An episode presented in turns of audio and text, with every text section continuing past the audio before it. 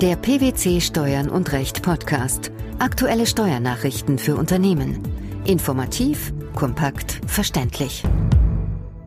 Herzlich willkommen zur 55. Ausgabe unseres Steuern und Recht Podcasts, den PwC Steuernachrichten zum Hören. In dieser Ausgabe beschäftigen wir uns mit folgenden Themen. Fristüberschreitung. Entkriminalisierung von verspätet abgegebenen Steueranmeldungen. Globales Steuersystem. OECD für Stärkung internationaler Standards bei der Unternehmensbesteuerung. Reinvestitionen. Wahlrecht zur Übertragung einer 6b-Rücklage nur durch veräußernden Betrieb. Mit Wirkung zum 30. Oktober 2012 wurden die Anweisungen für das Straf- und Bußgeldverfahren abermals neu gefasst und teilweise deutlich entschärft. Unternehmen, die ihre Steueranmeldungen, insbesondere für Lohn- und Umsatzsteuer, verspätet abgeben, werden nun nicht mehr automatisch der Strafsachenstelle gemeldet. Wozu dienen die Anweisungen? Inhaltlich konkretisieren die Anweisungen Gesetzesregelungen, insbesondere der Strafprozessordnung. Sie ermöglichen, die anzuwendenden Gesetze einheitlich zu handhaben und regeln damit die Zusammenarbeit der im Bereich der Steuerstraftaten und Steuerordnungswidrigkeiten tätigen Stellen. Sprich, sie dienen einer reibungslosen Zusammenarbeit zwischen Finanzbehörden, Gerichten und Staatsanwaltschaften. Folglich sind die Anweisungen von der Bußgeld- und Strafsachenstelle sowie von der Steuerfahndung zu beachten. Sie sollen den Ermittlungsbeamten ihre eigene Position und die des Beschuldigten, des Verteidigers und der Zeugen verdeutlichen.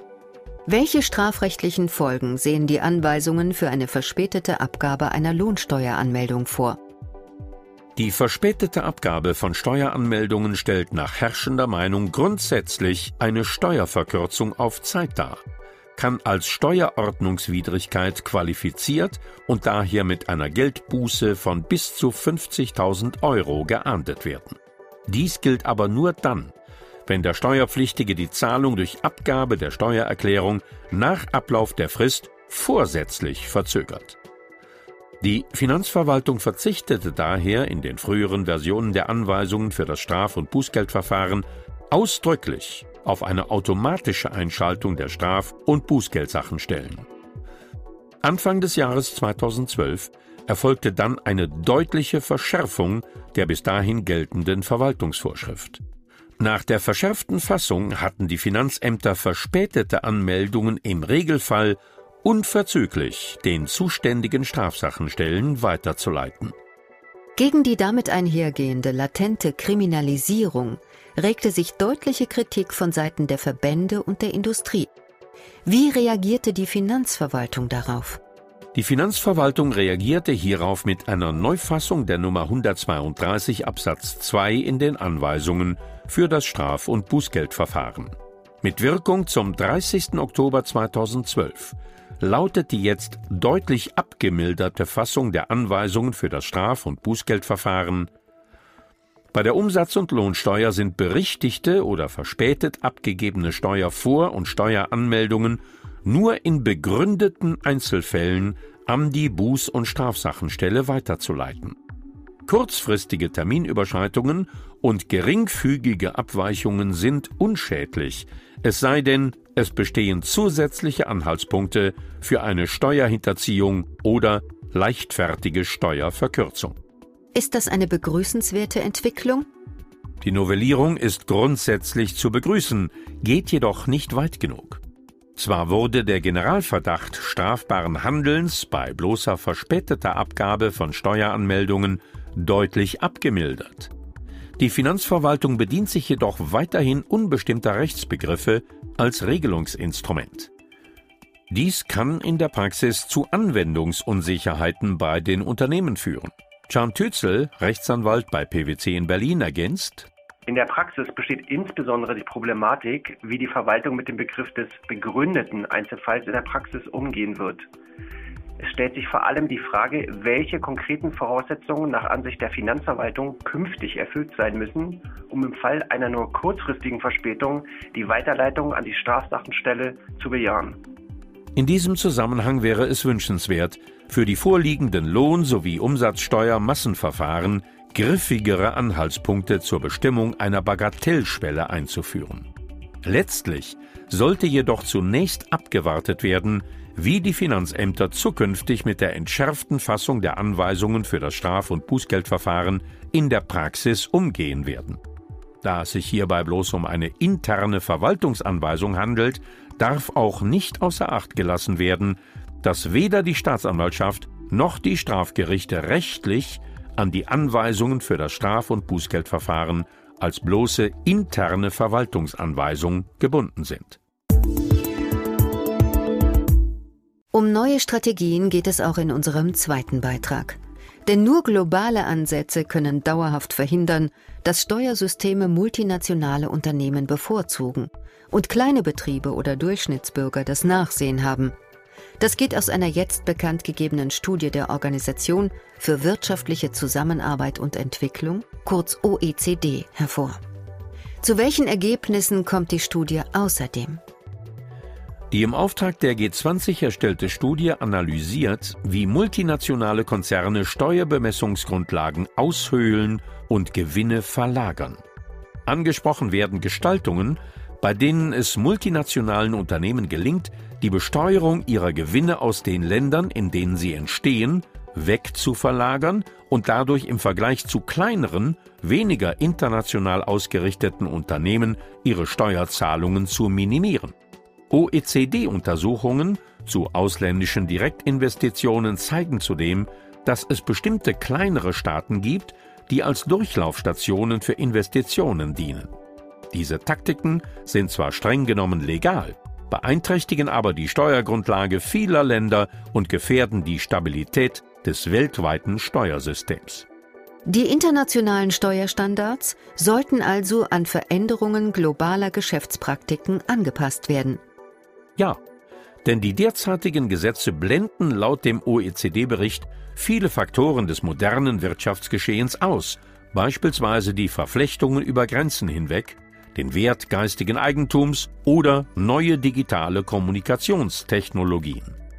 Durch die verschiedenen Alternativen, die es multinationalen Unternehmen ermöglichen, Steuern zu minimieren oder ganz zu vermeiden, erhalten große Firmen einen unfairen Vorteil. Darüber hinaus behindern diese Gestaltungen Investitionen, Wachstum und Beschäftigung und führen dazu, dass der Durchschnittsbürger die Hauptsteuerlast zu tragen hat. Die Methoden der multinationalen Unternehmen zur Steueroptimierung seien darüber hinaus in dieser Hinsicht in den vergangenen zehn Jahren immer aggressiver geworden, so das Fazit der Studie. Und wie geht es jetzt weiter? Die OECD wird in den kommenden Monaten die als kritisch erachteten Gegebenheiten weiter verfolgen. Sie beabsichtigt außerdem zusammen mit Regierungen und der Wirtschaft einen Maßnahmenkatalog zu entwerfen, der dabei helfen soll, das globale Steuersystem in einem festgelegten Zeitrahmen durch ausgewogene und wirksame Strategien zu stärken. Als Felder zentraler Dringlichkeit identifiziert der Bericht die Steuerabkommen, Verrechnungspreise, effektivere Missbrauchsvorschriften, Steueroasen als Schlupflöcher konzerninterne Finanztransaktionen und unternehmerische Fremdfinanzierungsalternativen. Das Wahlrecht, eine im Rahmen einer Mitunternehmerschaft gebildeten Rücklage nach 6b Einkommensteuergesetz, für Veräußerungsgewinne auf Reinvestitionen einer anderen, beteiligungsidentischen Mitunternehmerschaft zu übertragen, ist in dem Betrieb auszuüben, in dem der Veräußerungsgewinn angefallen ist.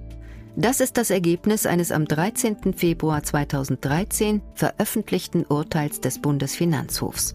Worum ging es im Detail? Zwei in einer GBR verbundene Steuerpflichtige veräußerten in den Wirtschaftsjahren 1993-94 und 1994-95 Grundstücke des Sonderbetriebsvermögens eines landwirtschaftlichen Betriebs und bildeten in Höhe der Veräußerungserlöse gewinnmindernde Rücklagen. Während sie für einen zweiten, ebenfalls von ihnen geführten Betrieb verschiedene Grundstücke erwarben, blieben die Rücklagen beim Erstbetrieb unverändert erhalten. In den Bilanzen für den Zweitbetrieb ab 30. Juni 1996 wurden die Rücklagen weitgehend auf die dortigen Investitionen übertragen. Für den Erstbetrieb wurde die Rücklage jedoch erst zum 30. Juni 1998 gewinnneutral aufgelöst. Dies geschah mit der Begründung, dass die Rücklage auf die Anschaffungskosten im Zweitbetrieb übertragen worden sei. Dieses Vorgehen stieß jedoch auf wenig richterliche Zustimmung. Was kritisierten der Bundesfinanzhof und die Vorinstanzen an diesem Vorgehen? Das Vorgehen wurde mit der Begründung kritisiert, dass die Wahlrechte bilanziell im veräußernden Betrieb ausgeübt werden müssen, auch wenn die Rücklage auf eine Reinvestition in einem anderen Betrieb, an dem der Steuerpflichtige beteiligt ist, übertragen werden soll. Auch eine Berichtigung der Bilanzen war beim veräußernden Betrieb nicht möglich, da diese nicht fehlerhaft waren bzw. geworden sind. Die Rücklage konnte daher nicht mehr auf den anderen Betrieb übertragen werden und war beim Erstbetrieb wegen Ablaufs der jeweiligen Vierjahresfrist, also des Reinvestitionszeitraums, gewinnwirksam aufzulösen. Die Rücklage ist also zunächst stets in dem Betrieb zu bilden, in dem der Veräußerungsgewinn angefallen ist. Wie wurde dies im Detail begründet? Da die 6b-Rücklage ausschließlich der Neutralisation des Veräußerungsgewinns im Veräußerungsbetrieb dient, kann über das weitere Schicksal der Rücklage auch nur dort entschieden werden. Bildung und Auflösung der Rücklage müssen im Übrigen in der Buchführung verfolgt werden können. Da dies an die Buchführung im veräußernden Betrieb anknüpft, kommt insoweit auch nur dort die Ausübung des Wahlrechts in Betracht. Der Steuerpflichtige muss bei der Aufstellung der Bilanz oder Sonderbilanz des Veräußerungsbetriebs zum jeweiligen Bilanzstichtag stets neu über eine mögliche Reinvestition entscheiden. Im Zuge dessen muss er beurteilen, ob eine entsprechende Reinvestition, auf die er die Rücklage übertragen will, in einem anderen Betrieb bereits durchgeführt worden ist oder noch durchgeführt werden soll. Für die Richter war nicht ersichtlich, warum der Steuerpflichtige von einzelnen Anschaffungsvorgängen, die in dem von ihm geführten Einzelbetrieb, hier dem Zweitbetrieb, getätigt worden sind, nicht ausreichende Kenntnis gehabt haben sollte, um sein Bilanzierungswahlrecht sachgerecht auszuüben.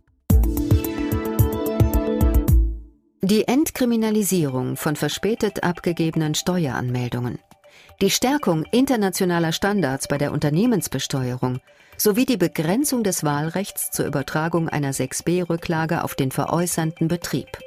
Das waren die Themen der 55. Ausgabe unseres Steuern und Recht Podcasts, den PwC Steuernachrichten zum Hören. Wir freuen uns, dass Sie dabei waren und hoffen, dass Sie auch das nächste Mal wieder in die PwC Steuernachrichten reinhören.